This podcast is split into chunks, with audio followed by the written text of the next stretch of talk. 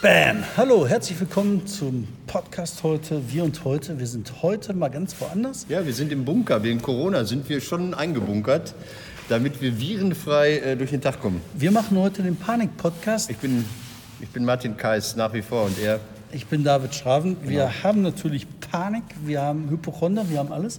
Aber bevor wir in dieses Chaos ausarten, haben wir auch eine ganze Menge andere Themen, die wir noch besprechen wollen. Wir haben den Untergang des Abendlandes, wir haben aber auch 100 Jahre Ruhrgebiet, was ungefähr dasselbe ist. Jetzt hast, du, jetzt hast du ja doch schon verraten, warum wir eventuell hier sein können. Das finde ich total blöd. Nee, wir- ich möchte reden ähm, über, über äh, Xavier Naidoo, über Joko und Klaas, über Woody Allen und über Allerson. Aber das sagt dir nichts. Doch, sagt mir alles. Echt? Ja, und ich habe auch überall eine Meinung zu. Ja, cool, dann hau die raus, dann kann ich gehen. Nee, aber äh, ich habe noch Flair dazu. Ich möchte auch noch Jetzt Flair. wir wieder mit Flair. Und ich, nee, dann lass uns anfangen mit äh, äh, hier Werbung für deinen Laden äh, MH17. Ja, die sind jetzt vor Gericht. Sag. Ja, der kein Mensch weiß, kein Mensch. MH17, das war das Flugzeug, was abgeschossen worden ist über der Ukraine. In Holland haben sie jetzt die Leute angeklagt. Der Prozess hat begonnen. Und äh, die angeklagten Russen sind erstaunlicherweise nicht erschienen. Da wird es trotzdem irgendwann ein Urteil geben und vermutlich werden die verurteilt zu 150.000 Jahren Strafe. Ich weiß es nicht. Ja, aber du hast jetzt vergessen zu sagen, was das mit dem Korrektiv zu tun hat. Mein Gott, Nix, ich wir haben da hier aus. Das war doch eure erste große Geschichte. Da habt ihr eine Grimme Online für bekommen vor 400 Jahren. Ja, gefühlt, gefühlt ist lange her. Nee, das war eine Geschichte, die wir recherchiert hatten. War das nicht so die erste große Fette, wo ihr dann... Das war eine große, fette Geschichte, ja. Aber die ist jetzt lange her. Wir haben alles recherchiert. Die Polizei hat viel besser recherchiert. Die haben die Leute jetzt vor Gericht Mhm. gebracht. Hervorragende Arbeit. Also die ist für euch erledigt. Also ihr habt keinen... Unterstütze die dänischen, äh, holländischen Polizisten. Egal, die ist alles ja ge- holländisch. Achso, übrigens, apropos holländisch. Ich habe jetzt gelesen in der Süddeutschen, dass diese, diese Kehllaute äh, schlimm sind für Corona. Wenn man so ha, ha, ha, dann würde man so die... Ja, aber Panik-Podcast ist gleich erst. Ach so. Lass uns, lass uns vielleicht, ich möchte, ich möchte echt gerne zur Ausstellung jetzt quatschen. Äh, okay? Wie ihr seht, seht ihr hier nichts. Was man sieht, also wenn man, wenn man uns hört, sowieso nicht, ist so eine, so eine orangefarbene Kiste. Ich dachte, das ist so eine Munitionskiste, die von der Emma, das ist quasi die Blackbox der Emma 17 für die Ausstellung. Wo sind wir? Wir sind in Essen, da sind wir oft, aber wir sind ein bisschen weiter nördlich, wir sind im Weltkulturerbe. Wir sind hier in so einem Raum mit langem Nachhall. Also der Podcast zum Hören wird die Katastrophe. Ja, erzähl. Aber wir haben Nee, wir, wir hier. haben einen Gast hier. Ähm, unser Gast kommt jetzt gerade reingelaufen. Äh, die Moment. Optik in diesem Podcast ist diesmal wirklich wunderschön. Wir haben eine lange große Halle und jetzt kommt der Trommelwirbel. Stell dir mal vor. Einmal, Komm in die Mitte. Stell dir mal vor. Der ist doch der Gast ist äh, Christoph Schurian. Ähm, wir haben gleichzeitig wieder für den Panik-Podcast den Handshake. Den Panik Damit habe ich in der Nase gepopelt, mit den Knöcheln zuvor. Christoph Schurian ist nämlich nicht nur ein hervorragender Journalist, Buchautor, äh, alles. Fußballer. Fußballer, schlechter Fußballer. ähm, und BVB, äh, BVB wollte ich schon sagen. Äh, Bochum-Fan, VfB Bochum-Fan. Er ist auch. VfB hat er gesagt. Ja, mein Ist Gott, egal, ich bin, ist egal. ich bin nicht vorbereitet. 1849. Panik. Ich bin nicht vorbereitet, das ist Panik-Podcast. Äh, der Kameramann, der das heute machen sollte, der ist auch krank, alles schlimm. Nee, der ist nicht Nein, krank. das Kind ist Das die Betreuerin von. Kind. Ja, ist auch egal. Jedenfalls, Christoph macht hier gerade eine Ausstellung und zwar 100 Jahre Ruhrgebiet. Genau, wir nehmen das äh, Jubiläum des Wir sind auf Zollverein. wir sind auf Zollverein. Wir nehmen das Jubiläum des Regionalverbandes Ruhr, was der Kommunalverband ist, was mal der Siedlungsverband ist, was halt eben so eine, ihr, wisst- ihr wisst das, ihr redet ja häufiger mal darüber, ne? seit 100 Jahren eine Klammer über das Ruhrgebiet gelegt hat und der wird 100. Und, äh, und zwar im Mai. Und wir machen eine Ausstellung anlässlich dieses 100-jährigen Jubiläums. Nicht eine Verbandsgeschichte, sondern eine Geschichte über 100 Jahre Ruhrgebiet. Was hier eigentlich so Metropole ist und was nicht. Weil heute sagt man ja zum Ruhrgebiet gerne Metropole Ruhr. Und wir gucken mal, stimmt das, stimmt das nicht? An welchen Punkten ist es wirklich irgendwie großartig und weit über das Ruhrgebiet hinausweisend, was hier passiert ist? Und an welchen Punkten eben gar nicht. Also der 5.5.1920 ist anscheinend der Gründungstag dieses Regionalverbandes. Genau, in der preußischen Landesversammlung ist der beschlossen worden äh, mit einer deutlichen Mehrheit. Und übrigens, das erzähle ich aber jetzt noch nicht, aber das ist sozusagen der Cliffhanger. Wir verraten auch erstmals, wie viele Gemeinden am Anfang Mitglied waren. Viel mehr. Also glaube ich, Nein, schätze mal. ja, ne? Na gut, okay, na, wir, na, nein, wir reden nicht. Schätzung nehmen wir gerne an, aber Ich glaube, das erst, in der. Ausstellung, erst in der Ausstellung werden wir das verraten. Okay. Ich sage mehr als zehn. Aber äh, Heute sind es heute sind's 52. Nein, es sind 53. Ich war in allen. Gut. Ich muss das leider jetzt so, ich war in allen, ich war an einem einzigen Tag in allen Städten vor drei Jahren. In einem, Juni. ja? Ach. In, an einem Tag in allen das- 53 ihr habt das Jahren. Ja, deshalb sind wir ja quasi Profis. Ähm, glaubst du, das interessiert jemand? Glaubst du, irgendjemand außer Carola Geis-Netthöfel, also der Chefin des RVR, glaubt an die sehr. 100 Jahre Ruhrgebiet? Ähm, ja, ich meine, erstens kann man ja auch die Geschichte so erzählen, dass ähm, 100 Jahre und die nächsten 100 Jahre, was passiert jetzt eigentlich? Also das ist so ein Zwischenstand, den man Ja. da immer setzt. Zum Zweiten finde ich, ähm, wir versuchen das über sieben Themen zu erzählen und wenn man sich in die einzelnen Themen vertieft, ich habe jetzt Infrastrukturthemen gemacht, andere machen Verwaltung, Politik, äh, Sport, Kultur und so weiter, das ist schon ganz äh, erstaunlich, was hier so passiert ist. Und immer die große Frage ist ja, warum ist es nicht so richtig abgegangen hier? Oder Das ist das Moment, das ist jetzt, das ist, oder man kann aber auch die Es Frage ist- stellen, es ist oft richtig abgegangen, aber wir wissen es gar nicht so Genau. genau. Es sind, es sind ganz viele Sachen, die da verhandelt werden, von unserem Lebensgefühl, von unserem Alltag, also Infrastruktur zum Beispiel ein Beispiel, wie das Ruhrgebiet sich eingeschrieben hat in unsere Welt, nicht nur in Deutschland, nicht nur im Ruhrgebiet, sondern weit darüber hinaus weltweit. Wie hat sich's angeschrieben? Durch RWE, das ist natürlich unglaublich. Die Rot-Weiß Essen? Nee, das RWE Ah, so. ähm, das Elektrizitätswerk, was durch die Verbundenergie, also das Verbundsystem ne, aus Braunkohle, komme ich gleich noch zu, aus Wasserkraft und Steinkohle und aus Pumpspeicherkraftwerken haben die was in die Landschaft gesetzt, nämlich in kurzer Zeit 600 Kilometer Leitungen, alles miteinander ver verkoppelt, um möglichst billige Energie für je jeden zu Stinnes? bringen. Gehört da der Name Ja, klar, der war der Spiritus Rector, kann man sagen. Wollten jedem ganz billigen Strom geben. Und diese Idee, ganz billig für alle, ist halt eine Ruhrgebietsidee, die ist so geil. Aber die hat natürlich auch so seine Schattenseiten, wenn man sich überlegt, was da an Braunkohle ver verstromt wurde und wie wir die Ich sehe da keinen Schatten. Ich bin Atmosphäre. ja, du weißt ja, ich bin ja Ab Anhänger Kein von dem. Schatten auf der Lunge. Nein, nein, nein, ich bin großer. Ich, ich möchte immer noch mit dem Jeep durch Garzweiler, nee, durch den Hambacher Forst. Ich habe da eine Einladung vom Betriebsrat. Der sagte mir, komm am Wochenende, dann knattern wir mit dem Jean, Jeep durch die. Dem Diesel-Jeep. Aber, Aber ich muss mich natürlich entschuldigen, ich Haben bin die gerade so Work in Progress, das ist, da ist, du- bist dann plötzlich so drin und dann musst du das. aber haben, die, haben die denn äh, damals auch schon mit Braunkohle angefangen? Ja, der Einstieg der Braunkohle ist natürlich schon ein bisschen früher als 1920. Aber richtig los geht es 1920 und folgendes. Da ist dann irgendwann der ganze Strom, den die verticken, ist eigentlich überwiegend Braunkohle und ein bisschen Wasserkraft. Aber was, wie war viel Prozent? was war wichtiger? War, war Strom wichtiger für eine Einheit des Ruhrgebietes oder war mehr äh, Wasser. Wasser? Also erst war es Wasser. Ruhrgebiet, der Name der kommt ja aus der Wasserwirtschaft. Zu sagen irgendwie Ruhrgebiet, Emschergebiet, Lippegebiet, es gibt im Ruhrgebiet ja eine jede Menge Flussgebiete. Daher kommt der Name. Und dann irgendwann wird daraus auch eine Regionalbezeichnung. Aller- Allerdings auch erst, ähm, ich glaube, in den, in den Ruhrstreiks 1905 oder so wird dann irgendwann dieser Name äh, durchgesetzt. Vorher gab es ihn gar nicht. Wobei jetzt noch mal ganz kurz zu RWE gehört natürlich auch Siemens Power Generation, also die KWU in Mülheim. Das gehört alles zusammen. Dass sie angefangen haben, da Turbinen zu bauen, ist natürlich auch Auswirkung davon, dass man. Un, äh, aber unglaublich Strom. viele Prozesse, die halt weit über dieses, dies- diesen Ort hier hinausgreifen. A, ins Rheinland, aber auch bis in den Alpenraum, dann mit Leitung. Dann unser Bild heute von Landschaft ist geprägt von, ja, man sagt heute Windmühlen. Ne? Ja, Windmühlen sehen wir noch. Was wir nicht mehr sehen, sind Hochspannungsmasten. Die sehen wir gar nicht. Wenn du jemanden fragst, hast du gerade einen Hochspannungsmast gesehen, der steht zwar 60, 80 Meter in der Landschaft, nö, habe ich nicht gesehen. Also das ist bei uns schon längst weg. Das heißt, wie stark Landschaft, wie stark unsere Umgebung, wir alle geprägt worden sind von einer Firma, die zufälligerweise hier sitzt, oder nicht ganz so zufällig, Müsstet ist ihr schon nicht, wichtig. So, müsstet ihr dann nicht also, Aber ein Beispiel. Müsstet ihr A dann nicht auch Satellitenausstellungen machen in anderen Metropolen, um zu sagen, hey, das Ruhrgebiet, ihr wärt ohne uns gar nicht da? ja, also wenn, wenn das überhaupt. Das andere ist, und jetzt die Frage an euch beide, ich stelle mich mal doof und sage, was, jetzt kommen wir ins Spiel. Also sieben Schwerpunkte bei der Ausstellung. Herr Schraben, warum sind wir heute hier? Ja, weil jetzt, wir jetzt, dick sind. Nein, wir sind hier, weil wir ähm, hier ähm, sieben Veranstaltungen machen werden. Wir werden siebenmal den Podcast hier ähm, äh, aufzeichnen in der Ausstellung. Ich hoffe, dass Corona dann nicht hier einmal durchs ganze Ruhrgebiet leergefegt hat und überhaupt nichts mehr stattfindet.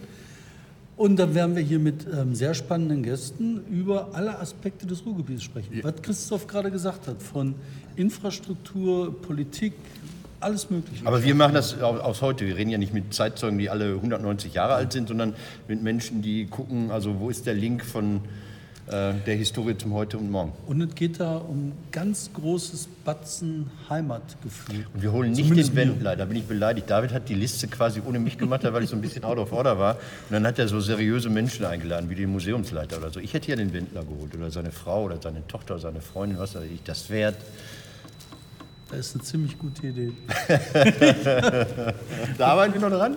Ja. Obwohl der Äh, ist. ich ähm, ich gehe da mal, ne? Ihr, ihr habt jetzt noch ein bisschen was zu Ja. besprechen, oder? Und, Ja, äh, gehen Sie doch einfach weg. Gehen Sie um Danke. Danke. Was ist das denn jetzt hier? Jetzt habe ich irgendeinen Wecker hier eingestellt gehabt. Ja, ähm, also das, das geht los im Mai. Im, am 11. Mai ist die Ausstellungseröffnung hier. Es lohnt sich sowieso immer hier ins äh, Ruhrmuseum zu gehen, zu kommen. Allein schon die Rolltreppenfahrt lohnt sich, die ist kostenlos. Und das Ruhrmuseum hat noch auf. Also eine der, also du Noch, hast gesagt, als noch. das losging, als wir den Ja. ersten Panik-Podcast Ja. gemacht haben, da hat Das- der Martin sich verkleidet mit einer großen Haube und hat gesagt, oh, er glaubt, das wird die Kultur zum Erliegen bringen. Ja. Hast recht gehabt. Und das ist dramatisch. Also, und das ist das, was, was so ein bisschen im Moment noch hinten runterfällt. Ähm, die großen Institutionen, die sind natürlich abgesichert und gesaved. Also, wenn so eine Dortmunder Messe oder Düsseldorfer Messe dann eine Messe ausfallen lässt, dann steigt da die Stadt Dortmund oder die Stadt Düsseldorf ein und sagt, okay, die 4 Millionen Defizit, die gleichen wir auch noch aus. Das hört man nicht. Die gleichen wir auch noch aus. Und ähm, am Arsch sind meine Kolleginnen und Kollegen, die jetzt viel spielen würden gerne. Also ich, ich bin in verschiedenen Gruppen drin und die sagen, oh, das ist jetzt die vierte Absage heute und das kannst du nicht realisieren. Du kannst nicht sagen, okay, jetzt kriege ich ein Ausfallhonorar, du hast vielleicht vertraglich die Möglichkeit, aber da du mit den Leuten ja im Geschäft bleiben möchtest, da du ja nächstes Jahr mit denen auch wieder einen Vertrag machen möchtest, kannst du die da nicht äh, unbedingt zu bringen, alles zu bezahlen. Viel wird verschoben, einiges lässt sich nicht verschieben, einige gehen richtig scheiße damit um, Dieter nur klassischerweise wieder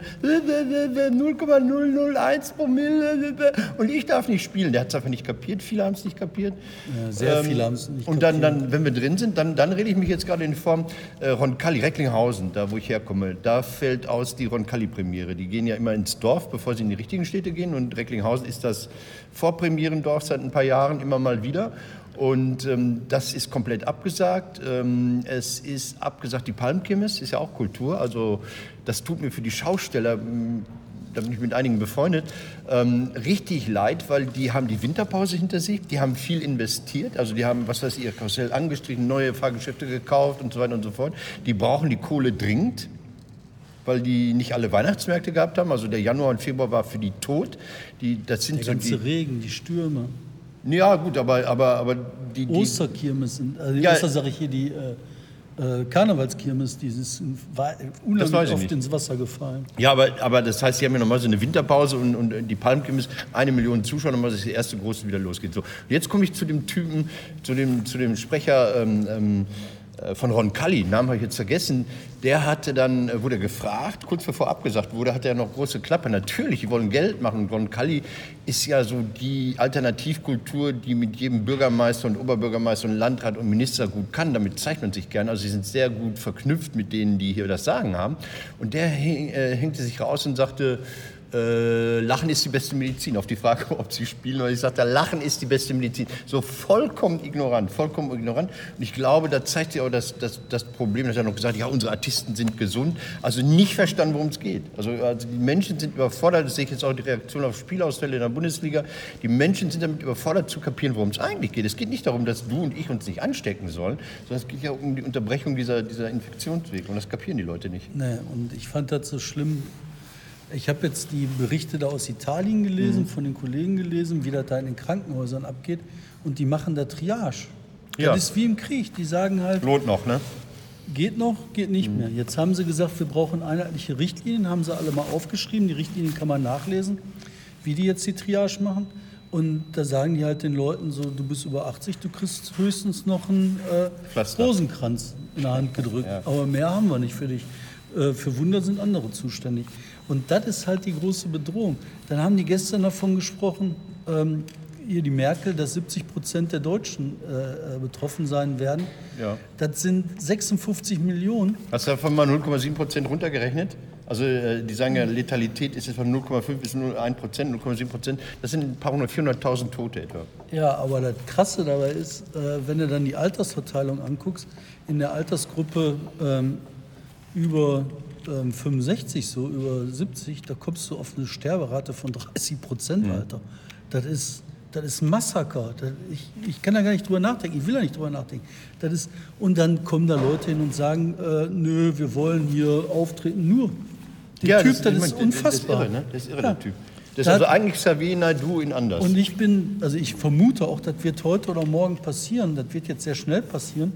Die Schulen müssen geschlossen werden. Du musst alles tun, um die Ketten zu unterbrechen. Wir müssen Deutschland jetzt mal drei, vier Wochen in Schlaf schicken. Naja, der, der, der Witz an der Sache ist, wir müssen einfach nach Italien gucken. Ähm, Die, die äh, Epidemiologen sagen ja, wir sind acht bis zehn Tage hinter Italien. Dann müssen wir einfach auf Italien gucken, um zu sehen, was hier äh, Ja, und wir müssen schneller, effektiver arbeiten. Und wir müssen vor den Krankenhäusern Zelte aufbauen, damit die Leute aufgenommen werden können. Wir müssen Sauerstoffflaschen besorgen. Das kann nicht sein, dass jetzt keine Sauerstoffflaschen in ausreichendem Maße da sind. Die Fabriken müssen nur noch das produzieren. Alter Schwede. Wir haben Er ist, jetzt hier, er ist jetzt hier Churchill. Ja, sicher. Und wir Nicht brauchen zu versprechen als Sweat and Tears. Aber jetzt mal ohne Scheiß, du brauchst jetzt, äh, wer auch immer, Spahn, Merkel, irgendeiner, da muss jetzt einer kommen und Dann sagen, hier Schluss mit, dass irgend so ein Kasper-Bürgermeister wie der Sirau äh, sagen Nee, nee. kann, nee, Dortmund ist aber anders. Nein, nein, nein, nein, nein, nein. Das, Entschuldigung, jetzt, jetzt muss ich Uli verteidigen. Äh, Uli hat eine lange Pressekonferenz gegeben, einen Tag bevor dann endlich dieser Ministerpräsident mal seine Hose angezogen hat. Und, und äh, er hat, hat einiges und sehr deutlich gesagt. Der musste das ja verkünden, dass dieses äh, Fußballspiel, das Derby, das Derby heute, dass das irgendwie äh, nicht so stattfindet, wie wir uns das Der vorgestellt Uli haben. Siro hat gesagt, Nein, ja, wenn in Witz. Essen jetzt die Leute keine Nein. Feier mehr machen, dann Ja. sollen sie nach Dortmund kommen. Ja. Dortmund ist Spaß erlaubt. Ja, das ist aber doch dieser, dieser alte, dieser Battle zwischen dem Oberbürgermeister von Essen und Ja, aber die und, haben da überhaupt nein. nichts zu sagen. Du hast, du hast, nein, Moment, jetzt, Natürlich nein, nein, wir nein, jetzt bin ich echt sauer. So, also guck dir die PK von Uli Sirau an, die er gegeben hat. Die war besser, die war informativer und die war härter als das, was er anschließend der Laschet geleistet hat. Die sind einen Tag vorher gewesen. Die haben ganz deutlich gesagt, was sie machen werden. Und wenn einer Maßnahmen ergriffen hat, wer hat denn die Kultur runtergefahren auf Null? Das ist Dortmund, das ist keine andere Stadt im Ruhrgebiet. Die haben nicht nur das Opernhaus zugemacht, die haben nicht nur die Spahngrenze beachtet, sondern die haben bis ins kleinste Kinder- und Jugendtheater, wo vor 30 Kindergartenkindern gespielt werden, platt gemacht. Ja, so, das okay. ist Dortmund, das okay, ist Dortmund. Siro Nee, ist ein super Typ. Mein Gott. Dann hat er halt ein scheiß Zitat rausgekommen. Aber trotzdem, für mich ist das so, die Diskussion muss da beendet werden. Da darf auch ein Laschet nicht mehr erzählen. Aber jetzt- da nein, darf jetzt auch nicht mehr ein Laumann erzählen. ja. Da muss die Bundesregierung sagen, so, Notstand, fertig, hier ist Nein, Schluss. Ja, nein, ja. Also äh, klar kannst du mit Notstandsgesetzen kommen, aber ga, ga, ganz wichtig ist, warum, warum Sira und andere sich alleingelassen fühlen, warum Thomas Geisel ist ja derjenige, der sagt, das interessiert mich nicht. Das ist ja Düsseldorf, nicht Ja, Dortmund. Auch egal. So. Die dürfen überhaupt nichts Pass auf, sagen. nee, nee, nee, nee, nee. Das Problem ist bei dieser Spahngrenze, Spahn kann nichts anordnen. Er kann sagen, ich empfehle ab 1000 lasst ausfallen. Das verstehen die, äh, können die Föderalierten, äh, föderalismusmäßig verstehen die das in den Ländern richtig, setzt das um in, in Recht. Die können aber hier in NRW zum Beispiel den Gesundheitsämtern nicht sagen, was sie zu tun haben. Ja, da muss man die scheiß Regeln nein, ändern. ja, äh, nein. Das ist ein bisschen komplizierter. So, ähm, die sagen den Gesundheitsämtern, ihr dürft nach wie vor entscheiden, aber euer Ermessensspielraum wird auf Null gesetzt. Das heißt also, das ist der Trick, um dieses Landesrecht wirken zu lassen in der Kommune. Zu sagen, ihr entscheidet, aber wir sagen euch, wie ihr entscheidet. Ja. So, jetzt kommt aber das Problem, dass die bei, der, bei allem, was unterhalb der Spahngrenze ist, bei allem unterhalb von 1000, die Gesundheitsämter völlig alleine lassen. Und die sind völlig überfordert. Weil, Ja. Nee, Moment, nee, nee, nee, nee, nee. Mann, man muss auch mal ein bisschen, wir haben doch Zeit hier. Es geht doch um uns alle. Dann erzähl, erzähl. Mann, ähm, also du, du, du zwingst die bei dieser Tausendergrenze abzusagen. Und das ist von oben, das ist aus Düsseldorf und die machen das. Also die werden das auch mal, Geisel wird es auch kapieren. Aber bei allem, was da drunter ist, ist ein riesiger Ermessensspielraum. Also das ist doch irrsinnig. Das ab 1000 irgendwie die Register schon oben gesagt, was machst du und darunter lässt du die alleine und dann, dann kritisiert Sirau, sehr, sehr interessant zu hören, wir haben keinerlei Kontakt zu den Leuten da. Also das Gesundheitsministerium in NRW, Düsseldorf, redet nicht mit uns. Spahn, der redet nicht mit uns. Und jetzt kommt es, was ist mit all diesen Menschen, die nicht nur in Dortmund, sondern auch in Warendorf und in Recklinghausen irgendwas entscheiden müssen, die Angst haben, dass wenn, wenn die Ämter unterschiedlich entscheiden, dann Präzedenzfälle geschaffen werden. Also sagen wir mal, sagen wir mal, Recklinghausen sagt ab und Dortmund sagt nicht ab, dann kriegt doch Recklinghausen eine Klage am Arsch. Kann ich erzählen? Jetzt sag ja. Ja. Lange, ich wollte das nur mal vorab gesagt haben. Ja, und alles, was du sagst, ne, sagt mir, dieses ganze Gesabbel von wer hat da wem, wie, welche. Äh, äh, Dortmund hat Angst vor Warstein oder Warstein hat Angst vor Dortmund, vor Entscheidungen, Präzedenzfällen. Alles Kokolores. Das muss einfach von oben runter entschieden werden. Und da darf gar keine, dann nicht mehr einer denken, ja, Landesrecht ist halt jetzt mein kommunales Recht, welche Schadensersatzforderung habe ich? Nein, da muss von oben Notstandsgesetzgebung kommen. Dafür hast du eine Regierung, die müssen jetzt sagen, fertig, wir entscheiden. Und dann darf überhaupt gar keiner mehr da ein Geiseln nicht, ein Warsteiner nicht, die dürfen überhaupt nicht mehr darüber nachdenken, ob die was zu entscheiden haben. In Dortmund, äh, Dortmund sage ich, in Berlin machen die die Theater zu, dann sagt, sagen die ohne Scheiß, dass der Hertha noch spielen darf vor Publikum. Das dauert dann ein bisschen, dann Union. haben sie das jetzt auch abgesagt. Union. Union. Ach, ich kann mich aufregen. Aber egal, wir haben noch andere Themen. Wir haben nicht nur den Panik-Podcast, wir haben auch Ja, den aber nee, nee, nee, pass auf, äh, es bleibt ja interessant. Also in Dortmund ist runtergefahren und das trifft einige Leute richtig hart. Also ähm, es ist so. Äh, äh, es trifft so Kulturleute. Also in, in Dortmund so, sollte es ein Festival geben. Äh, Da hat jemand anderthalb Jahre lang dran gearbeitet. Das Ding ist im Arsch und das lässt sich nicht wiederholen. Da muss man nicht, nicht nachholen. Okay, ist so. Äh, Zur gleichen Zeit sind in Dortmund die freien Theater, die keine Absage bisher haben. Also die, die jetzt da stehen und sagen, ja, wir haben aber nur 90 Leute bei uns. Und, und will man den Leuten sä- sämtliche Kultur verbieten, wir wissen es nicht. Ja. So, da, das muss entschieden werden einfach. Da muss so von oben entschieden Ja. werden und weil du halt dann ganz viele verschiedene Interessen hast, kann das auch nicht sein, dass das eine Einzelperson entscheidet. Was ich halt so schlimm finde, ich kriege halt gerade mit, wie die, äh, äh, nicht nur die Künstler da am Arsch sind, die Veranstalter am Arsch sind, wie ganze Branchen am Arsch sind. Das Ja, aber die Künstler sind die Ärmsten dabei. Also die Veranstalter sind in der Regel irgendwie mit Zuschüssen und sowas abgedeckt und, und die können auf diese ganzen Nothilfeprogramme zugreifen, weil sie eine GmbH haben oder sonst irgendwas haben. Die Künstler Die sind Einzelkämpfer. Da werden viele, viele Ja. arbeitslos werden. Ja. Aber ich meine, dann kommt ja auch wieder der Aufschwung und das ist ja immer das Schöne bei einer Krise, Ja, man kann sich auf den Aufschwung freuen. Und wir sind ja der äh, Optimisten-Podcast. Und als Optimisten-Podcast wollte ich nur sagen, Optimisten-Podcast heißt, ne, Optimismus ist ein anderes Wort für zu wenig Information. Ja. Was? Ich wollte nur sagen, ähm, ich habe ja lange äh, gedacht, welche Verschwörungstheorie kann man jetzt fahren? Und äh, dachte dann, okay, es sind die Rechteinhaber von Happy Birthday, die einfach sagen, okay, alle singen jetzt Happy Birthday und nachher sind wir die reichsten Säue der Welt. Nein, Happy Birthday ist leider mittlerweile gemeinfrei. Also es gab vor vier, fünf Jahren da einen Prozess und jeder darf singen, ohne dass er in die GEMA-Kasse einzahlen muss. Und ganz wichtig, nicht verwechseln, Happy Birthday nicht verwechseln mit Staying Alive. Staying Alive ist, up, up, up, up, up, up. das ist für Herzmassage und für Händewaschen und ich glaube, dieses Händewaschen, jetzt kommt die Überleitung, um Abstand zu gewinnen, zweimal Happy Birthday singen, bevor man sich mit Leuten beschäftigt, ist manchmal ganz gut. Damit wären wir bei Flair. Das ist sein Liebling. Ich, Flair ist, hört sich für mich immer nach Flair, Vanille und Ja, also wie gesagt, wir haben den Panik-Podcast. Äh, Das führt dazu, dass wir auch selber panisch uns verhalten.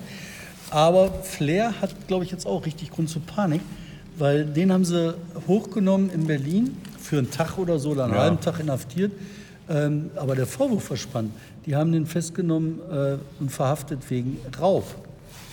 Nicht wegen ich dachte, Körperverletzung. der, ist ja ein RTL-Team angegangen sein, nein? Ja, aber warum sie ihn verhaftet haben, war nicht, weil er den was äh, mitgegeben hat. Die haben den verhaftet wegen Raub. Und äh, der ist nur aus dem Haft gekommen, weil der, äh, der äh, Richter gesagt hat, er sieht jetzt keinen aktuellen Haftgrund. Das heißt also Fluchtgefahr Ja, oder Verdunklung. Äh, Verdunklung oder sonst was. Deswegen haben sie ihn rausgelassen bis zum Prozess. Aber Raub, kennst du den großen Unterschied zu einer für Fresse hauen und Raub? Auf Also ich kenne den zwischen einfachen Diebstahl und Raub, den Unterschied kenne ich. Aber ja. ja. Das eine ist so auf die Fresse hauen, das ist halt so, weiß nicht, Kindergeburtstag. Ja. Da kriegst du halt, Ja. weiß ich nicht, eine Geldstrafe, Ja. sonst was. Raub ist 15 Jahre, das ist direkt unter Mord.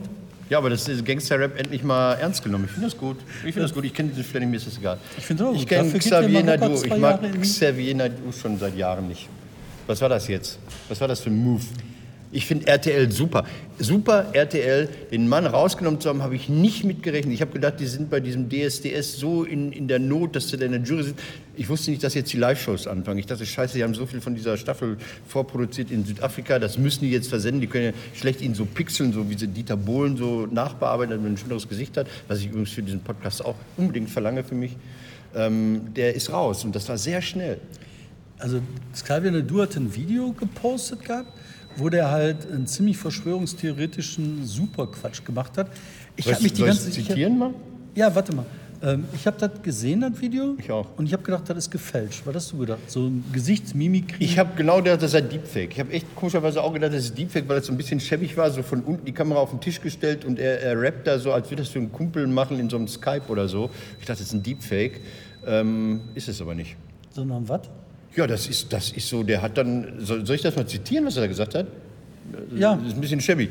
Ähm, also ich habe fast alle Menschen lieb, aber was, äh, wenn fast jeden Tag ein Mord geschieht, bei dem der Gast dem Gastgeber ein Leben stiehlt, da muss ich harte Worte wählen, denn keiner darf meine Leute quälen.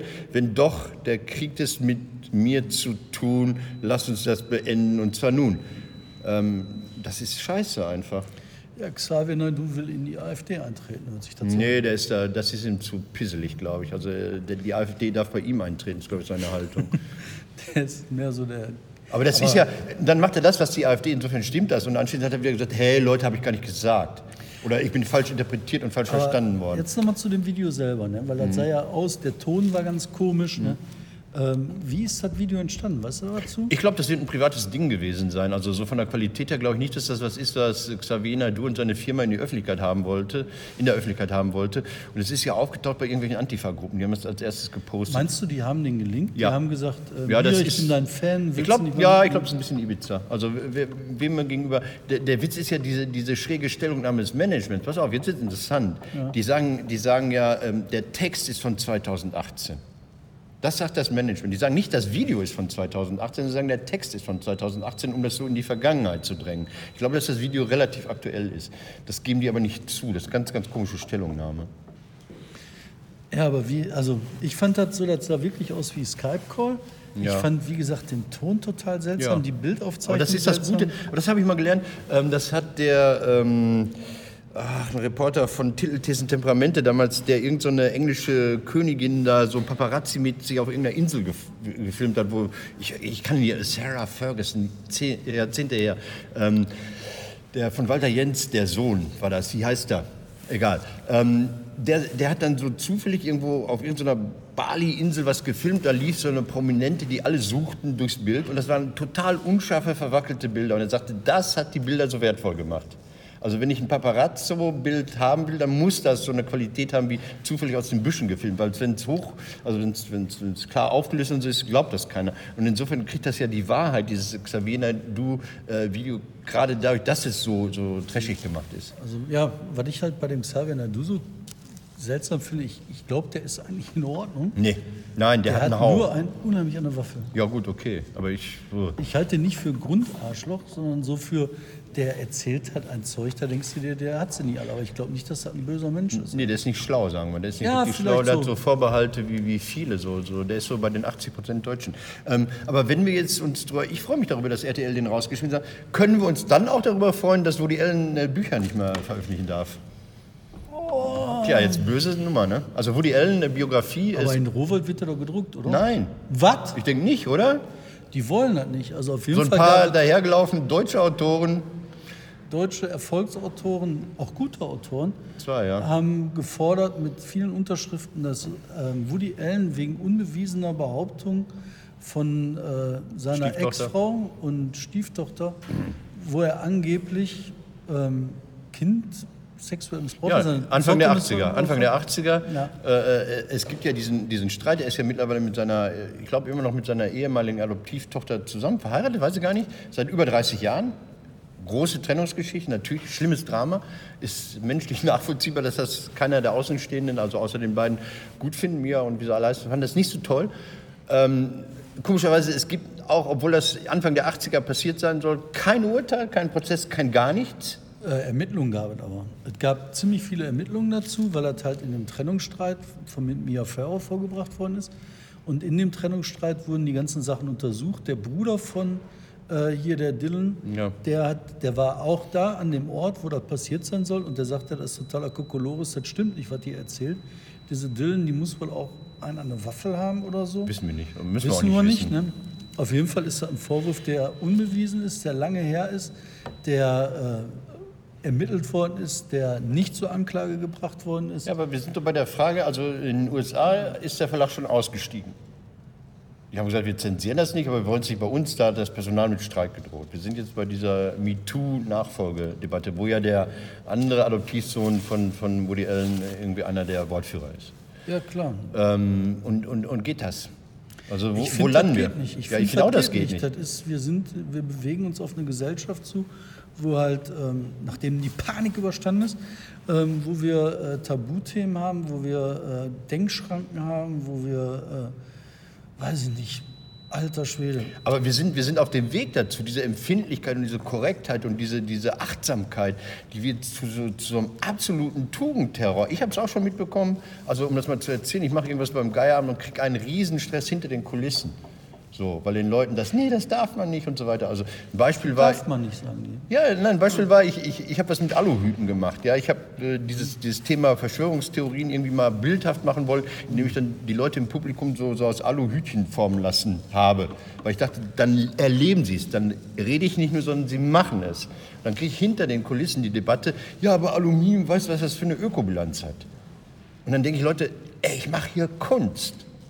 Ja, also so, ich will jetzt nicht, wir haben es ja entschieden, ich habe es ja gemacht, aber die Debatten sind ständig da, die Debatten sind ständig da. Und da muss man eigentlich Jonathan Mese sein, man muss geisteskrank sein als Künstler, ja. Man muss viel radikaler sein und Leute sagen, dann könnte mich mal. Aber das ist genau der Punkt, finde ich, wo man, wo viele Leute halt diesen, diese scharfe Grenze nicht finden mhm. zwischen so was mit Xavier Nadu, wo der mhm. halt so rumrappt, äh, hier, äh, ja, Ausländer bringen unsere Frauen um. Irgendwelche Fake News, Ausländer bringen unsere Frauen um, deswegen müssen wir ausländerfeindlich werden. Das ist halt das, was nicht geht, wo man auch Konsequenzen haben muss. Und das andere ist ein, äh, ein offener Raum, in dem halt Diskussionen geführt werden müssen, aber wo auch Sachen einfach mal toleriert werden müssen. Man kann nicht alles verbieten. Ich bin ja schon dafür, dass man so, ähm, so Sachen wie Xavier Nadu dann auch sagt, du bist ein Arschloch. Aber ich fände zum Beispiel das jetzt zu krass, wenn man wegen sowas dem Xavier Nadu sagen würde, du darfst nirgendwo nie mehr auftreten. Und vor jedem Ort, wo der irgendwie ein Musikkonzert spielen will, okay. laufen Leute rum mit Protestschildern und sagen, hier, schmeiß den Typ raus, schmeiß den Typ raus, wir müssen ihn wirtschaftlich ruinieren. Aber hättest du ihn bei RTL drin gelassen? Nein. Okay. Das ist halt die Grenze. Mhm. Ne? Das gibt halt Grenzen. Aber die Grenzen sind nicht da, ne, dass man sagt, hier, wir üben eine Zensur aus aufgrund von unbewiesenen Behauptungen die 30 Jahre her sind, wo nichts. Äh, Zwei weitere Themen. Dann äh, YouTube hat einen YouTuber gesperrt, einen relativ erfolgreichen deutschen mhm. YouTuber gesperrt, einen Dresdner, also hier äh, Max, äh, mhm. bekannt als äh, äh Atlasund, Atlasund Pictures, 600.000 Abonnenten der immer wieder hart am Rechtsradikalen war, der, der Leute aus der identitären Bewegung bei sich hatte, äh, der junge Nationalisten da hatte, der die freie Kameradschaft da hatte, immer einen auf unschuldig gemacht hat. Und da hat YouTube ganz plötzlich für, für, für, für, für mich als, als sehr, sehr Außenstehenden und für andere YouTuber, die sich dazu geäußert haben, plötzlich äh, nicht nur diesen einen Kanal gesperrt, sondern alle Nebenkanäle. Man ist raus. Ja. Finde ich super. Finde also, ich auch super. Ja. Aber das ist halt das, was ich halt äh, mitkriege im Vorfeld der US-Wahl bereitet sich halt äh, YouTube, Instagram, mhm. die ganzen sozialen Medien ah, cool. auf einen richtigen dreckigen Fight vor. Und das die haben da für sich, aufgrund der Erfahrung von 2016 ja. mit Donald Trump, ja. haben die halt echt viel gelernt. Ja. Unter anderem haben die gelernt, äh, No Tolerance for Intolerance. Cool. Und die schmeißen die Typen raus. Und äh, das, was wir da erleben, ähm, sind die Anfänge von einer großen Sache. Die äh, großen äh, Social-Media-Unternehmen, die überlegen halt auch nicht nur, wie sie das von Hand machen, sondern wie sie das automatisiert cool. hinkriegen. Und das werden harte Zeiten für alle Faschisten. Ich hatte schon überlegt, ich hatte äh, im Zusammenhang mit dem Geierabend ein Foto. Da gab es so einen Messestand, ja, so, so von der Stadt Gelsenkirchen, da ist was abgefallen und dann war so ein Verbindungselement, das sah aus wie ein Hakenkreuz.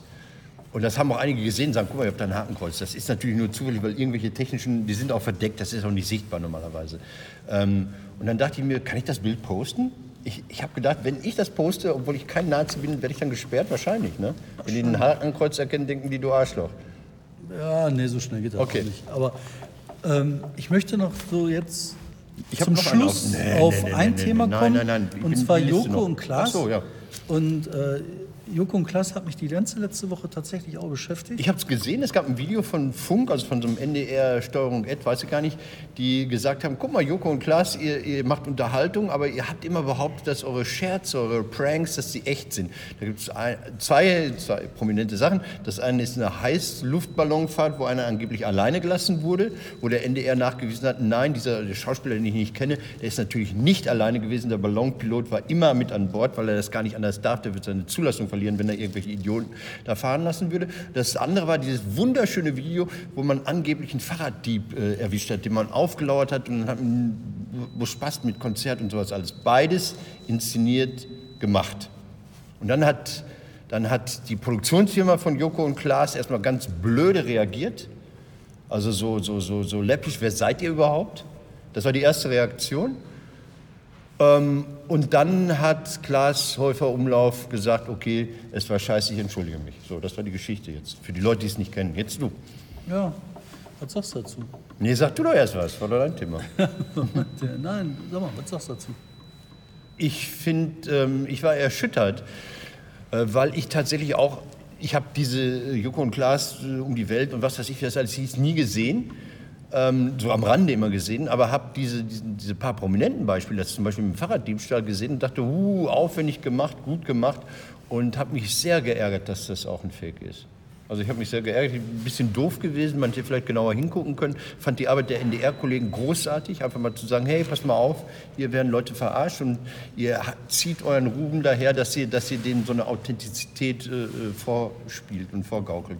Und ich fand, ähm, Joko ist abgetaucht, aber Klaas Täufer Umlauf, den ich natürlich, wie fast alle anderen, auch besser finde, äh, hat super reagiert. Ja, ich fand das schon eine ganz krasse Sache. Also vor allen Dingen, die haben sich ja in der Vergangenheit auch viel aufgeregt und äh, lustig gemacht und angegriffen. Ähm, diese Leute wie, ähm, weiß ich nicht, äh, irgendwelche Schlagersänger, die halt äh, mit, wo die Authentizität ja, vorspielen, aber dann ist dahinter nur eine komische Schlagerindustrie, die die ausbeutet. Die haben sich lustig gemacht über irgendwelche weiß ich nicht, Soap-Operas bei RTL mit gecasteten Scheiß. Ne? Aber das, was die gemacht haben, ist im Endeffekt genau dasselbe wie irgendeine so Bums-Sendung, ja. die halt um 18.45 Uhr läuft mit äh, Real Soap mit äh, geschriebenen Originalsätzen, wo dann irgendwelche Roboter. Ja, Familien in Not oder wie die hieß. Ja, ja. Und das fand ich schon krass. Ne? Und damit hat sich das Niveau von den beiden echt mächtig zerlegt. Also tut mir leid. Was ich mich halt frage, ist, ähm, was ist denn mit den anderen, die auf den gleichen Effekt setzen? So ein äh, Böhmermann? Böhmermann oder so. Ne? Ich würde ihm das nicht zutrauen. Ich glaube nicht, dass sie das tun. Ich kann mir das nicht vorstellen.